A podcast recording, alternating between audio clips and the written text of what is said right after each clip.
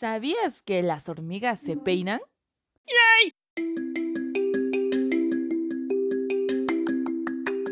Ajá. Muy buenos días, queridos amigos. Una vez más les saludo a su amiga Daisy Cabrera y hoy 31 de julio vamos a compartir una vez más la matutina de jóvenes Persigue tus sueños.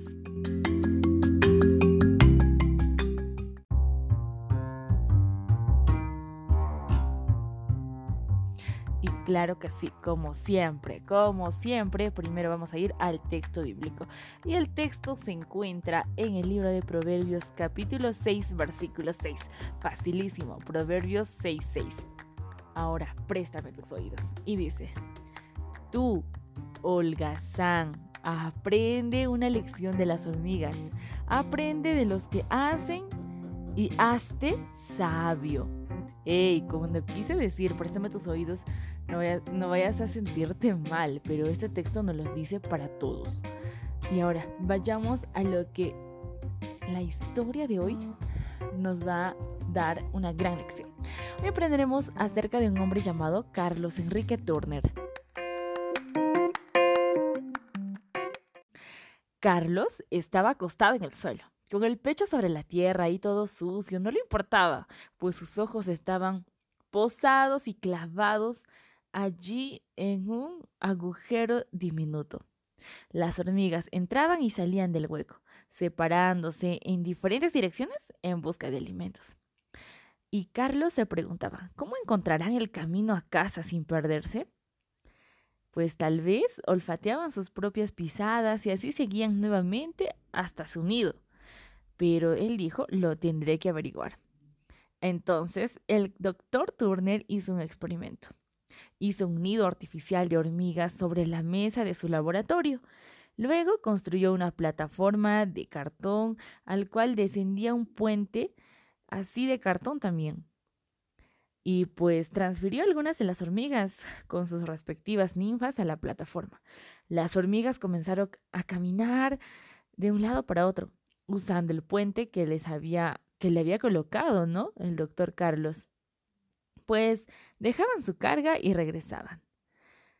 Pero dice que Carlos quería experimentar más, así que construyó un segundo puente al otro lado de la plataforma, pero ninguna de las hormigas lo usó. Entonces él dijo, mm, voy a cambiar los puentes, de manera que si ellos siguen el olor de sus huellas, pues van a ir por el otro lado. Así que hizo eso. Pero las hormigas lo ignoraron y no usaron el puente nuevo que estaba en el mismo lado. Así que, pues según las investigaciones y todo ello, pues se dieron cuenta y Carlos también se dio cuenta, comprobó que las hormigas seguían más por la luz que por el olfato para encontrar el camino a casa. Qué interesante, ¿verdad? Pues estudios adicionales revelaron que las hormigas se asean frecuentemente peinándose las unas a las otras. Tienen un basurero común donde depositan todos los desechos. Aún cuentan con un cementerio donde se sepultan, bueno, donde sepultan a sus muertos. Pues también realizan un cortejo fúnebre. ¿Te imaginas? Dos hormigas compañeras cargando al difunto y las y otras dos que siguen para acabar la tumba. Pues aprendió Carlos que algunas hormigas también cultivan un jardín. ¡Wow! ¡Qué gran lección, ¿verdad? Mientras más estudiaba Carlos a las hormigas, más se asombraba de su sabiduría y de su habilidad ingeniosa. Pues cuando tengas tiempo, busca algunas hormigas para estudiarlas. Personalmente he tratado de hacer eso y es impresionante wow, de verdad. Y pues de ella se aprende muchísimo. Aprenderemos a ser sabios, limpios, hasta cariñosos. Y cómo encontrar el camino a casa.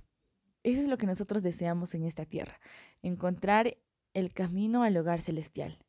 Y ya viste que las hormigas no se dejan guiar por sus huellas, más bien, ellos se dejan guiar por la luz. Las hormigas siguen la luz. Y recuerda que nosotros también tenemos que seguir la luz. ¿Y quién es la luz? Pues la luz es Cristo Jesús. Qué gran ejemplo, qué gran lección nos dieron las hormigas en este día.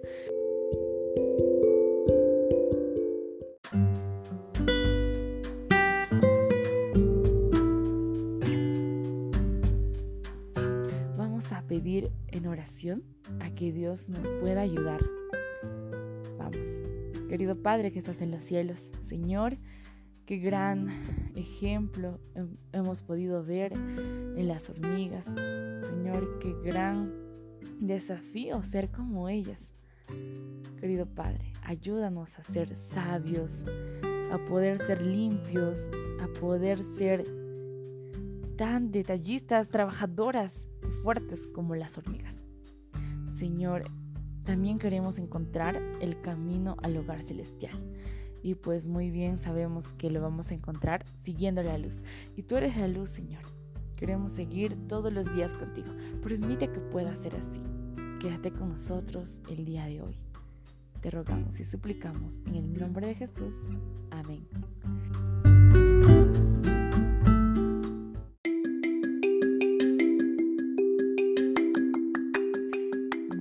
Vemos ahora amigos el día de mañana.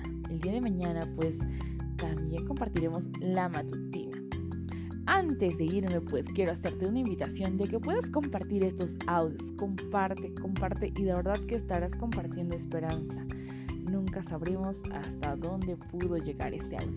Pero si tú quieres recibir estos audios directamente en tu WhatsApp, escríbeme a este número al más 51 99 49 26 65 8. Ni un número más, ni un número menos. Allí escríbeme y estaré gustosa de compartir estos audios contigo todos los días. Ahora sí, nos vemos el día de mañana. Chao.